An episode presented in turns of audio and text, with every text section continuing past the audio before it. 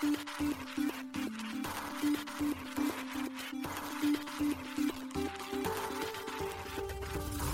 しい経済ニュース。この番組では現当社のメディア新しい経済がブロックチェーン仮想通貨フィンテックに関する日々のニュース解説を平日毎日音声コンテンツでお届けしています。そして新しい経済ではブロックチェーン仮想通貨に関するニュース解説記事やインタビュー記事学習記事などのたくさんのコンテンツを掲載しております。ぜひ新しいひらがな経済漢字で検索してメディアもチェックしてくださいそして LINE 公式アカウントではメディアの更新情報を配信しております LINE 公式アカウントにもぜひご登録くださいこの番組は株式会社フィナンシェの提供でお送りします。フィナンシェはスポーツチームやエンタメプロジェクト、DAO などのトークンを購入して支援ができる新しいクラウドファンディングサービスです。サッカー J リーグ、野球、バスケなどのプロスポーツチームをはじめ、映画やアイドル、インフルエンサーなど100以上のプロジェクトのトークンがフィナンシェで購入できます。さらにトークン購入者はプロジェクトに応じたキャンペーン参加や NFT などの特典も。ぜひ iOS や Android でフィナンシェのスマホアプリを入れて新たな応援体験を味わってください。あなたの夢がみんなの財産になるフィナンシェ。現当社新しい経済編集部の武田です。大津賀です。はい、本日は9月の13日火曜日です。今日のニュース行きましょう。アメリカスターバックス NFT 活用スターバックスオデッセイ発表ポリゴン採用でスウェットコイン本日ローンチで海外5取引所に上場へマージ後イーサリアム POW コミュニティがフォーク計画発表ファミマがブロックチェーンでペットリサイクル実証実験旭化成や伊藤忠らと元コインベースのマネージャーの弟インサイダー取引容疑で有罪認める。アメリカコインベースでヘデラ上場へ。テザー USDT ニアプロトコル上で発行開始。大阪・関西万博デジタル地域通貨運営事業者が決定。SBI、SMBC、MUFG リソナ。マイクロストラテジービットコイン購入目的で最大716億円の株式売却へ。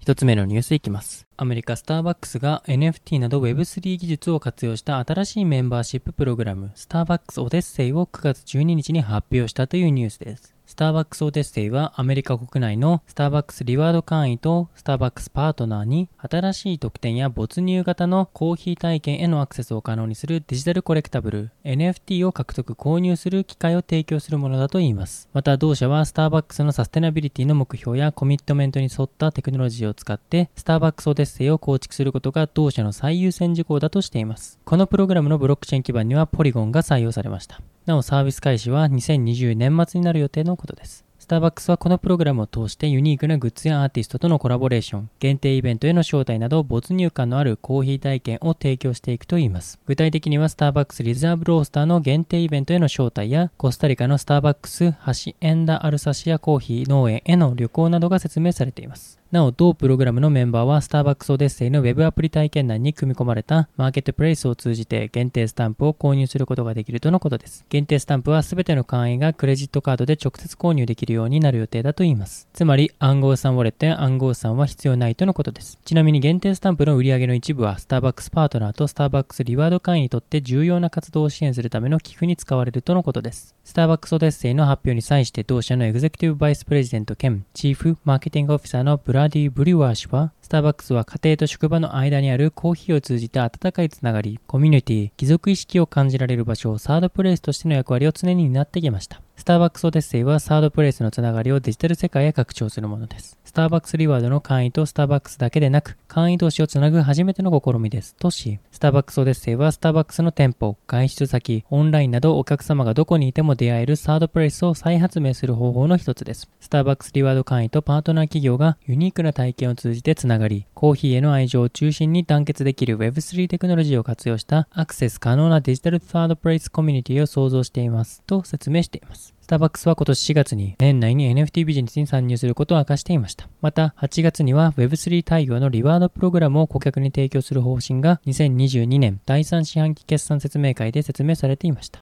続いてのニュースはスウェットコイン本日ローンチで海外5取引所に上場へというニュースです。フィットネスアプリスウェットコインの独自トークンスウェットエコノミースウェットが本日9日13日ローンチします。このトークンローンチに合わせトークンジェネレーションイベントが実施され海外暗号資産取引所5カ所においてスウェットの取り扱いが開始される予定です。スウェットコイン運営元のスウェットエコノミーによると、スウェットが取り扱いを発表している取引所は、OKX、FTX グローバル、クーコイン、ビットフィネックス、バイビットです。すべての取引所で13日から取り扱いが開始される予定です。それぞれ入金はすでに開始しており、出金にも対応するといいます。なお、スウェットのネイティブトークンはニアプロトコルのネットワーク上で NEP141 のトークン規格で発行されますが、取引所によってはイーサリアムの ERC20 規格のトークンが取り扱われます。5取引所の中で最も早くスウェットの取り扱いを開始するのが OKX です。OKX では現物取引にてスウェット USDT のペアをサポート。日本時間で9 9月13日17時より取引が開始される予定です。なお、ネイティブユーティリティトークンを取り扱うとしていることから、ニアプロトコルで発行されたスウェットがサポートされるようです。続いて同日17時30分より FTX がスウェットの取り扱いを開始します。スウェット USD の現物取引ペアで ERC20 のスウェットをサポートするといいます。またクーコインでは18時よりスウェット USDT の現物取引ペアで NEP141 および ERC20 トークンの取引がサポートされます。そしてビットフィネックスでは ERC20 のスウェットをスウェット USD およびスウェット USDT の現物取引ペアで19時より取引開始します。。なお、バイビットについては13日中にスウェットの取り扱いを開始するとしていますが、スウェット USDT の取引ペアで NEP141 および ERC20 トークンをサポートするという以外の詳細は現在発表されていません。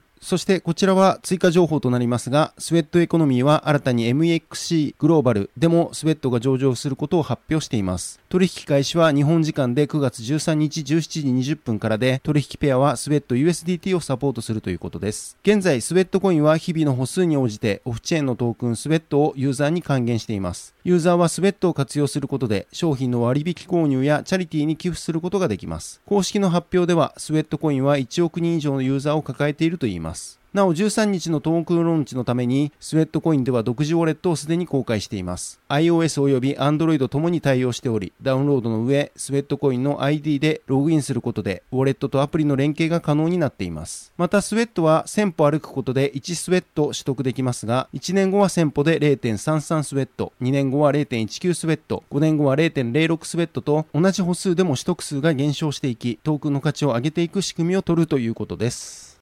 続いてのニュースは、イーサリアム POW がフォーク計画発表というニュースです。イーサリアム POW、イーサ W のコアコミュニティがメインネット構築までの計画を9月13日に発表しました。イーサリアム POW は、イーサリアムメインネットの大型アップデート、マージ後に残った POW チェーンがハードフォークして生まれる可能性のあるブロックチェーンです。POW チェーンを存続させようと、一部のマイナーらがコミュニティを形成し、プロジェクトの計画を行っています。発表によると、イーサ POW のコアコミュニティは、同ブロックチェーンのメインネット構築及びハードフォークをマージ完了後24時間以内に実行する予定としています。より正確な時間は実行の1時間前にカウントダウンを行うとのことです。また最終的なコード、バイナリ、構成ファイル、ノード情報、RPC、エクスプローラなどはカウントダウン終了後に公開するとしています。イーサ POW のチェーン ID はカウントダウン終了とともに10001に切り替えるとのことですが、それにあたり切り替えチェーンが最も長いチェーンであることを確認するため、マージが完了したブロックから2048個の空ブロック生成によるパティングを追加するとのことです。パティングとはデータを一定の長さに整形するために前後に挿入される無意味なデータのことです。そして2049個目のブロックからチェーン ID が切り替わり、イーサ POW のトランザクションが載った最初のブロックとして生成が始まるということです。マージとは9月15日頃に予定されているイーサリアムメインネットの大型アップグレードです。イーサリアムにおけるコンセンサスアルゴリズムを POW から POS へ変更するために、イーサリアム2.0のチェーン、ビーコンチェーンにイーサリアム1.0のチェーン、エグゼキューションチェーンを移行する計画となっています。また、それに対し、マージ後に残るアップグレードに対応しないイーサリアム1.0のチェーンをハードフォークさせて、POW で稼働するネットワークを保持するプロジェクトが進められており、一部の取引所やマイナーはその計画を支持、サポートする表明を出しています。イーサ W は POW チェーンのトークンを指します。なお、イーサリアムの創業者であるビタリック・ブテリン氏は、この POW チェーンのフォークについて大きな打撃とはならないと述べており、正当な POS チェーンへの影響は少ないと見られています。続いてのニュースは、葛飾区ファミマでペットリサイクル可視化の実証実験へというニュースです。東京都葛飾区コンビニエンスストア、ファミリーマート立石5丁目店で、ペットリサイクルの過程をスマートフォンのアプリでトレース追跡できるサービスの実証実験が行われます。なお、この実証実験にはブロックチェーンが活用されるとのことです。ファミリーマート及び伊藤忠商事、伊藤忠プラスチック、旭化成が9月13日に発表しました。この実証実験は、リサイクル状況の可視化が消費者の行動にどのような影響を与えるかなどを検証することが目的となっています。具体的には、まず利用者がファミリーマートの店頭に設置された専用の回収箱に使用済みペットボトルを投入。その際に利用者は回収箱に記載された二次元コードをスマートフォンで読み取り、投入したペットボトルの本数をアプリ上で登録する流れになります。そして投入した日時ごとに現在ペットボトルがリサイクルプロセスのどの段階にあるのかを確認できるようになるといいます。なお確認できるのはペットボトルを投入した日時と本数が投入日時から回収、輸送状況を経て工場でペットボトルが加工され粒状のペレットになるまでとのことです。またリサイクルによって削減される CO2 排出相当量もアプリに表示されるということです。この実証実験は旭化成による資源循環社会の実現に向けたデジタルプラットフォーム構築プロジェクトブループラスチックスのもと実施されるということです。このプロジェクト開発のトレーサビリティシステムには日本 IBM のブロックチェーン技術が用いられているといいます。この実証実験は9月26日から11月25日の期間で実施が予定されています。なお事前にブループラスチックスのウェブサイトから登録を行い店舗へ空のペットボトルを持参すれば誰でも無料で実験に参加できるとのことです。また実験開始日となる9月26日には先着120名にミネラルウォーターがプレゼントされる体験イベントも開催されるということです。です続いてのニュースいきます。アメリカで暗号資産取引所などを運営するコインベースグローバルの元プロダクトマネージャーのイシャン・ワヒ氏の弟、ニヒル・ワヒ氏がアメリカ検察当局が暗号資産に関わる最初のインサイダー取引人と呼ぶ電信詐欺の共謀罪について9月12日に有罪を認めたというニュースです。ニヒル・ワヒ氏はマンハッタンで行われたロレッタ・ブレスカ連邦地方判事のオンラインで行われた法廷での審理でコインベースの機密情報をもとに取引を行ったことを認めました。検察は元プロダクトマネージャーのイシャン・ワヒ氏がコインベースの上場予定の暗号資産に関する機密情報を弟とその友人サミール・ラマニ氏と共有したと述べています。その後、ニヒル・ワヒ氏とラマニ氏はイーサリアムベースの暗号資産ウォレットを使用して資産を取得し、2021年6月と2022年4月にコインベースの上場発表前に少なくとも14回取引したとされています。また検察は暗号資産の価値が上昇し、少なくとも150万ドル、約2億1000万円の利益が発生したとしています。ニヒル・ワヒ氏はコインベースの機密情報を受け取り、その機密情報に基づいて取引を行うことが悪いことだと知っていたと裁判官に伝えました。また同氏は有罪だと認めることは最終的にアメリカから強制送還され、これまで働いてきた全てを失うことを意味すると理解しているとも説明しています。なお同氏は先月有罪を認めていましたが、検察側との合意により主張内容を変更したといいます。判決は12月に下される予定です。一方でイシャンワヒ氏は無罪を主張し、次回は3月22日に出廷する予定です。そして同じく起訴されたラマニ氏は逃亡中です。この取引に関する内部調査の結果を検察と共有したというコインベースは世界最大の暗号資産取引所の一つです。続いてのニュースいきます。アメリカ大手暗号資産取引所コインベースで暗号資産ヘデラが上場することが9月12日に発表されたというニュースです。ヘデラは流動性条件が満たされ次第コインベース .com 販売所及び同社提供の個人トレーダー向けプラットフォームコインベースエクチェンジにて9月13日午前9時以降 PT 以降に取引開始される予定と発表されていましたが、その後コインベースにより取引開始を予定時刻より遅らせると改めてアナウンスされています。なお取引ペアについては USD と USDT をサポートすることになっており、段階的に開始されるといいます。なおコインベースがサポートするのはヘテラネットワーク上で発行されたトークンとなります。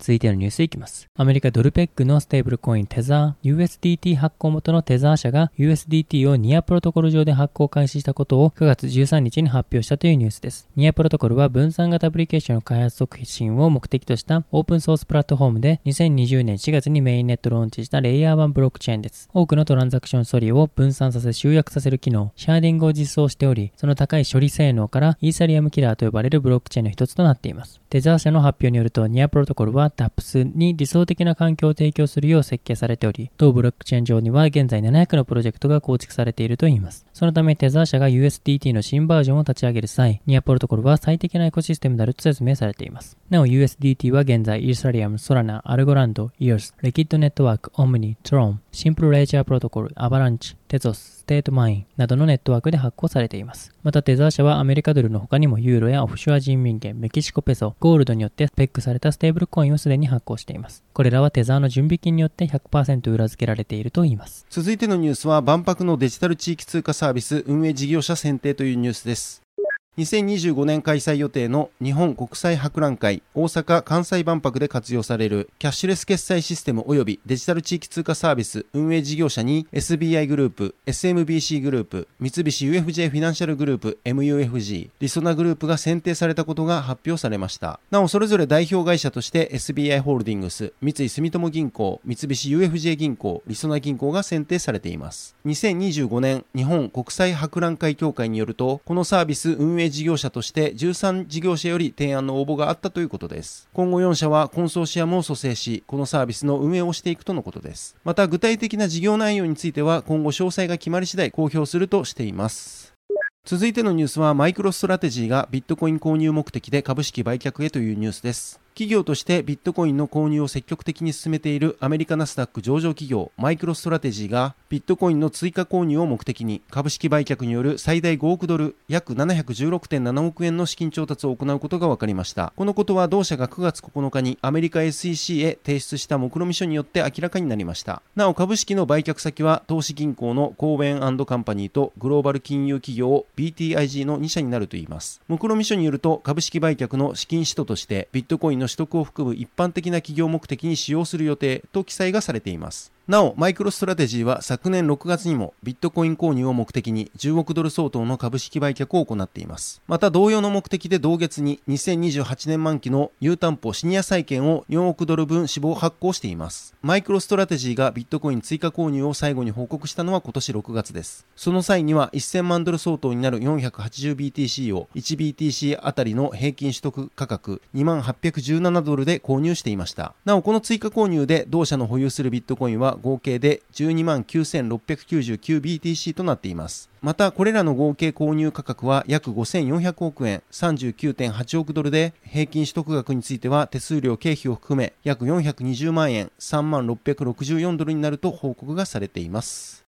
はい、本日のニュースは以上となります。そして昨日新しいコンテンツを出させていただいたので紹介させていただきます。監査業務はパブリックブロックチェーンでどう変わるのか、EY グローバルブロックチェーンリーダーポール・ブロディ氏へ取材を行ったポッドキャストインタビューとなっています。今回、監査法人である EY がなぜブロックチェーン技術に力を入れて取り組むのか、パブリックブロックチェーンにこだわる理由、ポリゴンとの提携理由、ブロックチェーンが監査プロセスをどのように変化させるのかなどについて、ポッドキャストで語っていただいています。聞き手は新しい経済編集部、武田正宏が務めております。取材日は2022年8月24日、インタビューはすべて英語となっております。こちら記事から音声聞けるようになっておりますので、ぜひ記事から音声お聞きいただければと思います。